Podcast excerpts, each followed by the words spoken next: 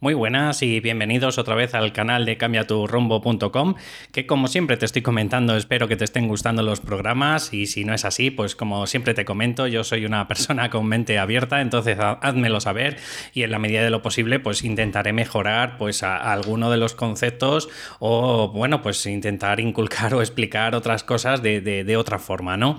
Sabéis que intento ayudaros para todas esas personas que, que tienen ese síndrome del impostor y bueno, lo que intento ayudar es, que adquieran la actitud y la mentalidad necesaria para, que entren en acción, porque el problema que, tienen principalmente esa gente por culpa del miedo a no ser suficiente, miedo a fracasar, pues al final eh, lo que hacen es procrastinar y muchas de las veces incluso tiran la toalla.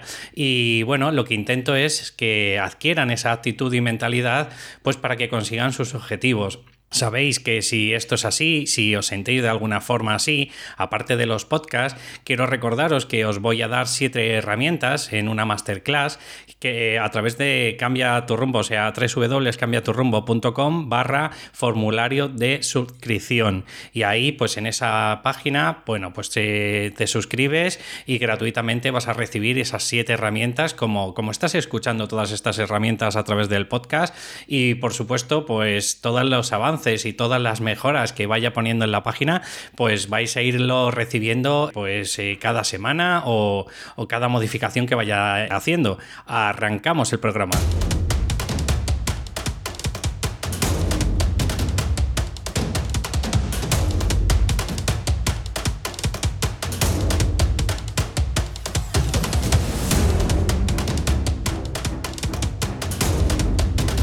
Pues ya estamos por aquí. Eh, la verdad que me alegra este capítulo que te, que te voy a traer hoy porque trata de eso mismo que te he estado dando en la introducción. Es decir, te voy a dar unas claves, unas nociones para que sepas en tu día a día cómo, cómo dejar de procrastinar. Son unos cinco pasos que te voy a dar, muy sencillos, para, que dejes de procrastinar. Pero antes de, de, nada, me gustaría inculcarte un poquito de teoría. No te preocupes, no es mucha chapa, pero es para que entendáis un poco hasta qué punto cuando nosotros pensamos con nuestros pensamientos recurrentes, cuando nosotros eh, empezamos a tener unos pensamientos, unos enfoques en nuestra mente, pues no van a, no son vacíos. Estos, estos tipos de generan una reacción bioquímica y esta eh, reacción bioquímica es lo que quiero transmitirte. Eh, ahora, pues nada, con tres o cuatro minutillos vas, a entender un poco más claro por qué, cuáles son las causas de esos pensamientos y en dónde repercute. Pero para que te hagas una idea, esta reacción bioquímica bien puede ser para transmitirse información a través de partículas o de, o de células nerviosas de un lado del cerebro a otro, o bien directamente lo lanza y lo dirige al, a través del torrente sanguíneo pues al cuerpo. Esto ocurre porque normalmente a través del exterior, cuando nos sucede algo, algún evento, también suele ser de nuestros propios pensamientos, que, es interior.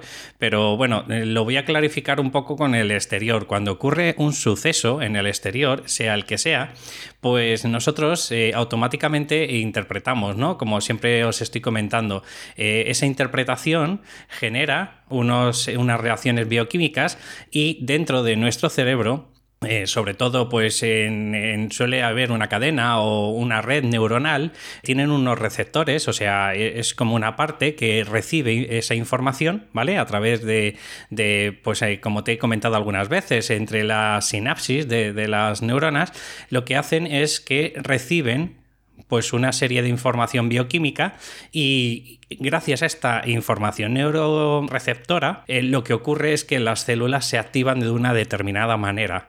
¿Por qué os explico esto? Bueno, porque existen tres tipos de receptores o transmisores, por decirlo mejor todavía, y voy a explicaros un poco en qué consisten estos tres receptores y cuáles son las causas de nuestros pensamientos.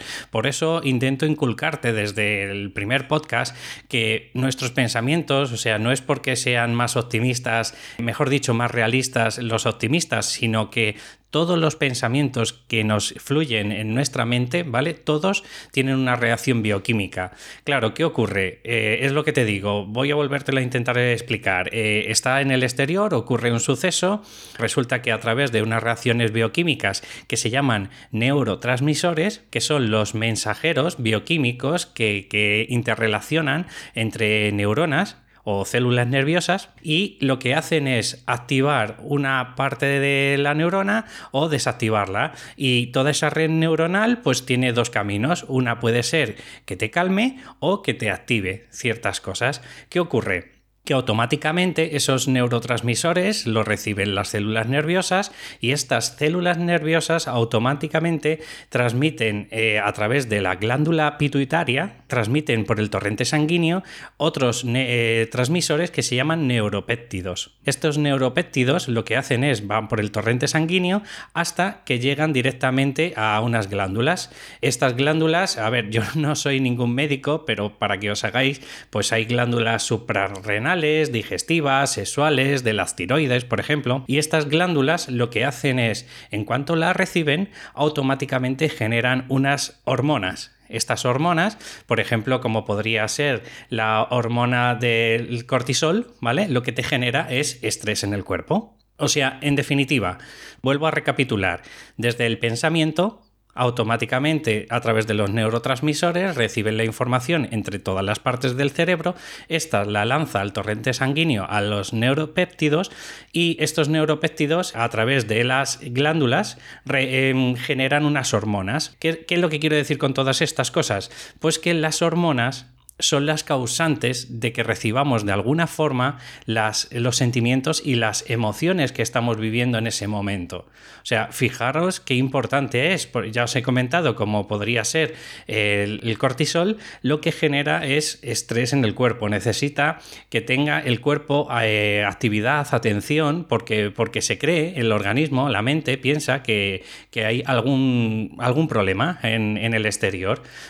¿Qué es lo que ocurre todo esto? Pues que, como te he comentado, todo pensamiento, en la gran mayoría, genera una imagen, esa imagen genera unos sentimientos y estos sentimientos al final fluyen y el cuerpo pues recibe ese tipo de información y eh, pues eh, en algunas veces eh, se tensa y se activa y otras veces se relaja. Claro, todo esto está muy bien, todo esto es genial, este es como si dijéramos el camino largo, pero ahora os pongo un ejemplo. Imaginaros que sois un jugador de baloncesto y durante cientos de horas que habéis estado entrenando y entrenando y entrenando, pues lo que ocurre es que al final el cerebro directamente de forma inconsciente genera automáticamente todo ese recorrido que os acabo de explicar en seis minutos, pues todo ese recorrido lo hace en milésimas de segundo. Es decir, el cuerpo, por decirlo de alguna forma, es el que lleva el bastón de mando.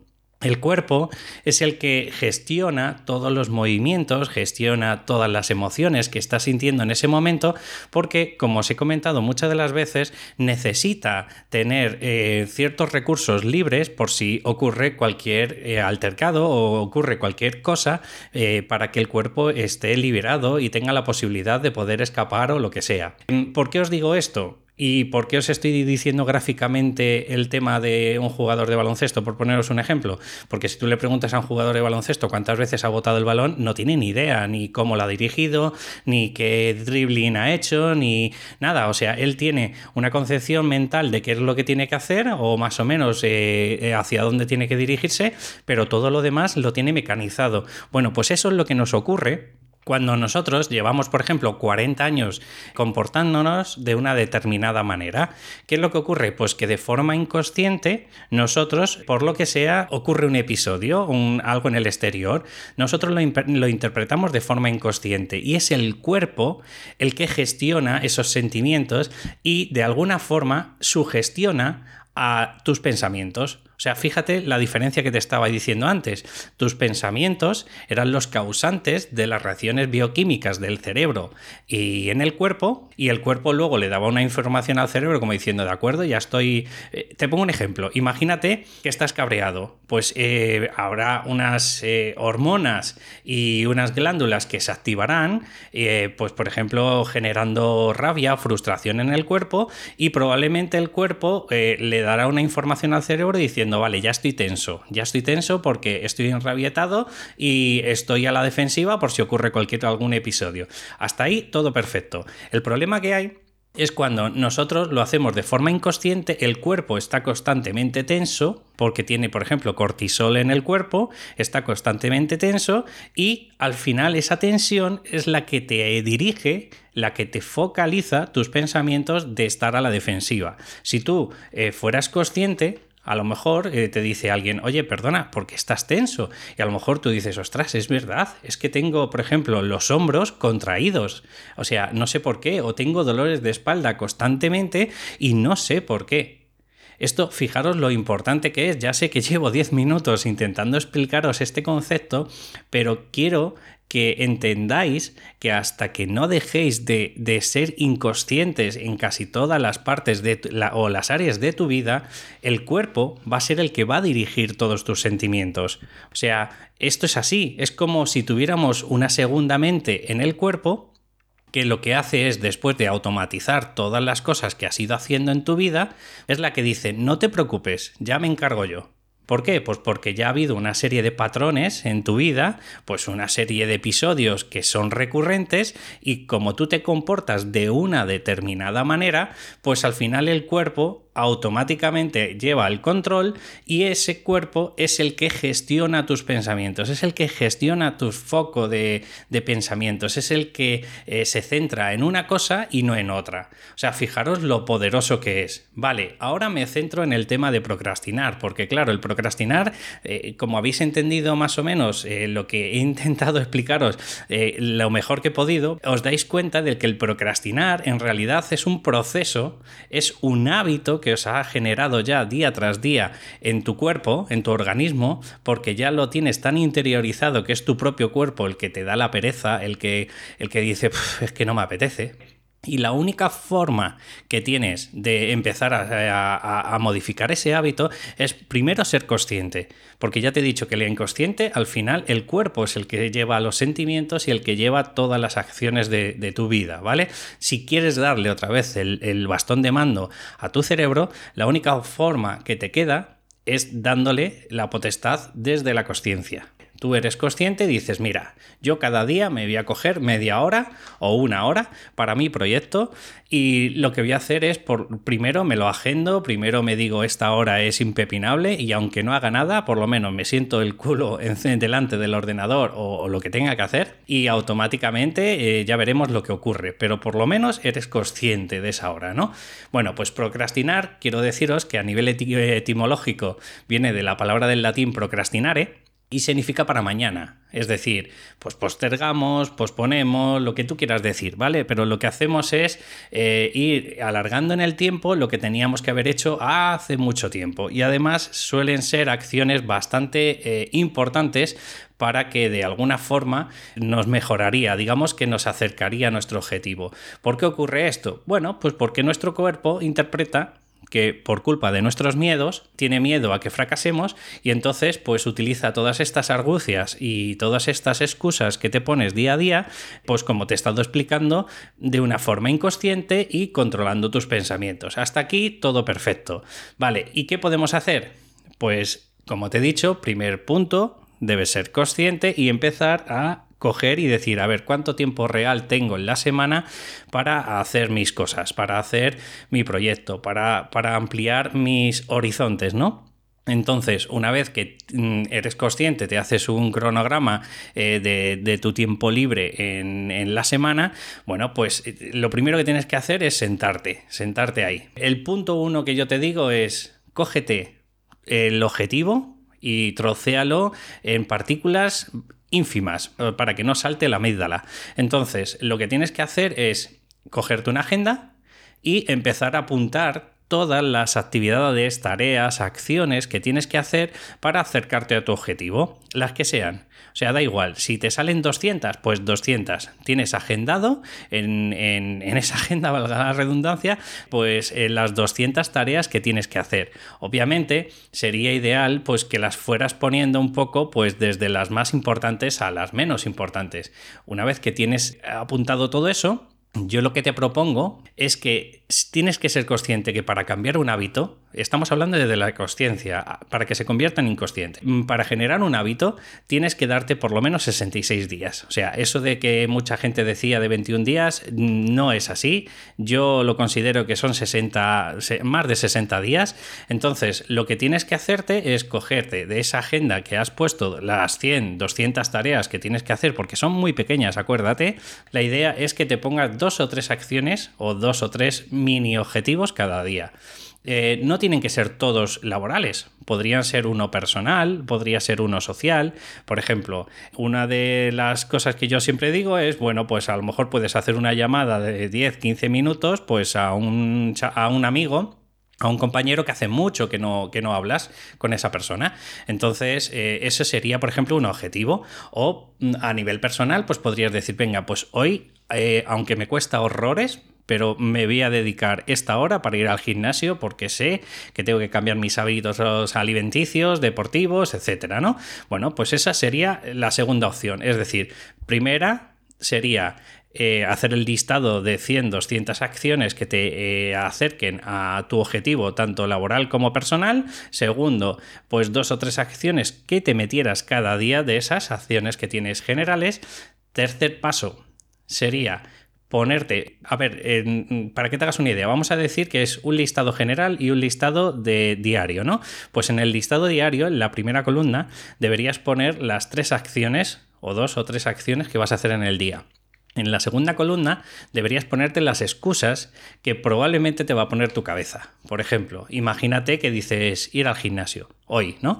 Pues a lo mejor dices no me apetece, estoy muy cansado, que en realidad me aburre el coger unas pesas, todas esas excusas que se te pueden ocurrir, por ejemplo, puedes ponerte cinco excusas por cada acción y el objetivo es el estar preparado a esas excusas, porque en la tercera columna lo que tienes que poner es los beneficios que vas a conseguir como un poco solapando las excusas que te dices. Por ejemplo, si tú te dices, es que estoy muy cansado, puedes decirte luego, por ejemplo, en beneficio, sí, pero voy a dormir mejor si hago deporte. O mm, si te dices, por ejemplo, es que no me gusta la actividad, por ejemplo, coger pesas, dices, sí, pero voy a tener, por ejemplo, el cuerpo mucho más tonificado. Voy a estar, pues oye, pues de alguna forma un poquito voy a rebajar esa grasilla, esa barriga que tenemos muchas de las veces los hombres, ¿vale? Pues entonces la idea es esa, en cada excusa buscar siempre un beneficio. ¿Por qué te intento inculcar esto de los beneficios?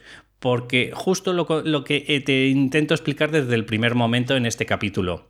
El inconsciente al final lo lleva el cuerpo, los sentimientos. Entonces, eh, ahí es donde nacen nuestras excusas. Entonces, el objetivo es visualizar, focalizarte en lo bueno y no en lo malo porque date cuenta de que tú ya tienes el hábito de procrastinar. Entonces tienes que empezar a buscar beneficios, tienes que empezar a, a, decirle a tu cerebro de alguna forma, oye, esto lo estoy haciendo de la mejor manera porque creo que gracias a esto pues voy a tener un mejor hábito, esto es bueno para mí y no todas las excusas que te está poniendo el cuerpo. Y último y quinto punto, por supuesto, es ponerte manos a la obra. O sea, quiero decirte, después de hacer todos los listados, que los listados están muy bien, el objetivo final es que tú al final te pongas manos a la obra, porque el coaching no deja de ser otra cosa que yo te puedo dar una teoría te puedo dar unas nociones, te puedo dar unas técnicas, unas dinámicas, que está bien la idea, te, está genial,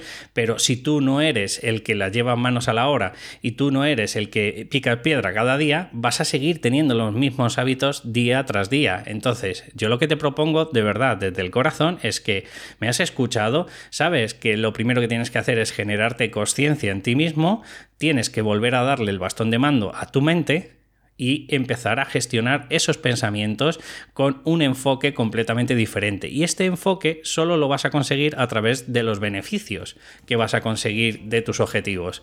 Espero de verdad y deseo que te haya gustado el programa de hoy y ya sabes que si te ha gustado, pues a mí me encantaría y me ayudaría muchísimo pues que me dieras una valoración de 5 estrellas si estás en iTunes y si vienes a través de plataformas como iVoox, pues por favor hazme un comentario o ponme un me gusta porque esto me va a ir ayudando a posicionar el programa día tras día. Muchas gracias y nos escuchamos en el próximo audio. Hasta luego.